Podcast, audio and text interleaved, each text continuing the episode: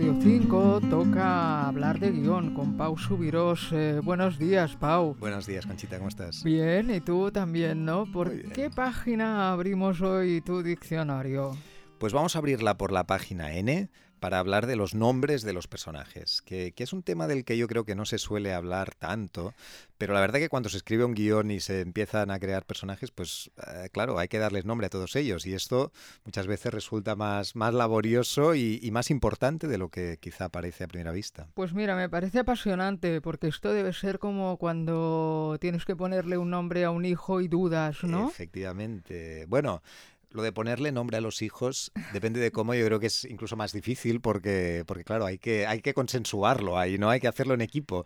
Además, muchas veces hay que dejar satisfechos pues a, un abuelo por ahí o a un tío por allá. O sea, hay que, hay que satisfacer muchos compromisos. Yo elegí el nombre de una hermana. Nos dieron a elegirlo mis padres, sí, nos dijeron Carmen o Nuria. ¿Y qué elegiste? Nuria. ¿Y quedó contenta la Nuria? Creo que sí, creo que sí. Perfecto. Oye, pues mira, fantástico.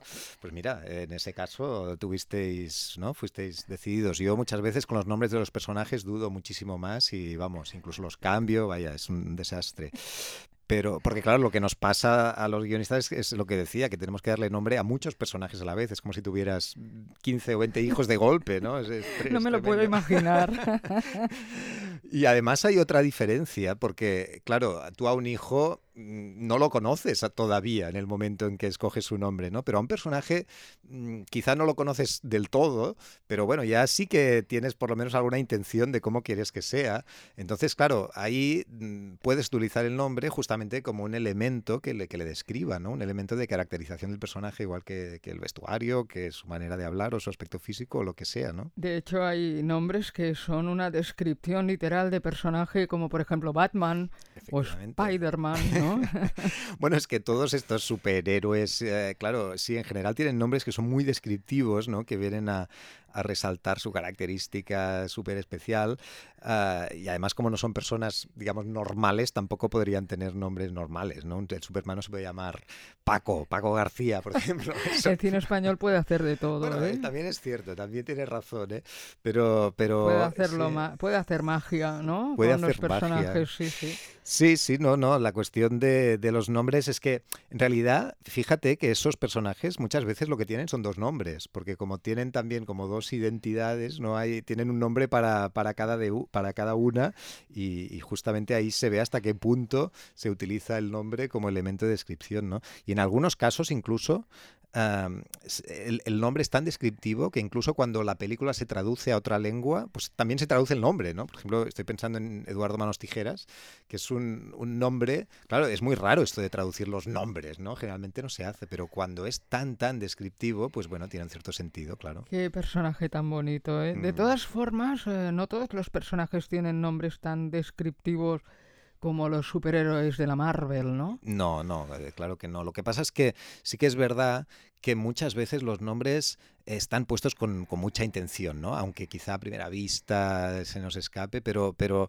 siempre o muchas veces suele haber una intención por parte de, de quien le haya ¿cómo se llama? Bautizado, ¿no? Y he hecho una, no sé, una lista mental así rápida, ¿no? De personajes que me venían a la cabeza y que tenían nombres interesantes. Ah, qué bien, venga. Y, por ejemplo, Libertad, de Clara Rouquet, ¿no? La, esta película de hace apenas un año, que Libertad es el título de la película, pero en realidad también es el nombre de una de las protagonistas, que es justamente un personaje que está buscando esto durante toda la película, su libertad. Y, hasta cierto punto la libertad pues es, es, el, es, uno de los temas importantes en esa película, ¿no?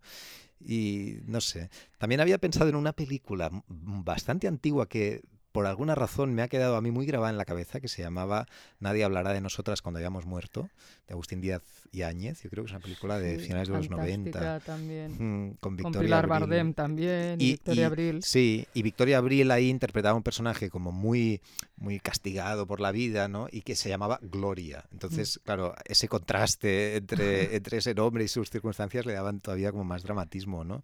Y eh, bueno, habría mil ejemplos, ¿eh? No sé si, no sé si vamos bien bien de tiempo como para entretenernos. Siempre vamos mal, Pau. bueno, vamos por faena. Redondea. Pero bueno, en todo caso, los personajes, insisto, ¿no? Los nombres siempre tienen, suelen tener algún tipo de significado y. Y la verdad que cuando un nombre tiene un, cuando un personaje tiene un nombre realmente adecuado, pues eso ayuda muchísimo al espectador, al guionista que lo está escribiendo y a todo el mundo, ¿no? Yo de hecho en mis guiones, a mí me ha pasado muchas veces que cuando eh, estoy replanteando un personaje que no lo acabas de ver claro y, ves que lo tienes que reescribir bastante, pues le cambio el nombre. Y entonces es una manera de que mentalmente ya ves ahí otro, otro ser, ¿no? Y te, de alguna forma limpias un poco tu, memoria RAM, ¿no? de todo lo que tenías hasta ese momento. Por cierto, volviendo al principio, tengo una curiosidad. Tú tienes una hija, ¿verdad? Eh, sí, señor, una hija de siete años. ¿Y qué nombre le pusisteis? pues le pusimos Mar, no nos costó demasiado, la verdad, y, ese yo creo que no lo vamos a cambiar, ese nombre. A ella tampoco, no la cambies por, nada. Le hacemos un guiño desde aquí. Muy bien. Eh, Pau Subiros, muchísimas gracias y hasta la próxima semana. Aquí estaremos para seguir tu apasionante clase de guion. Perfecto, hasta la próxima semana.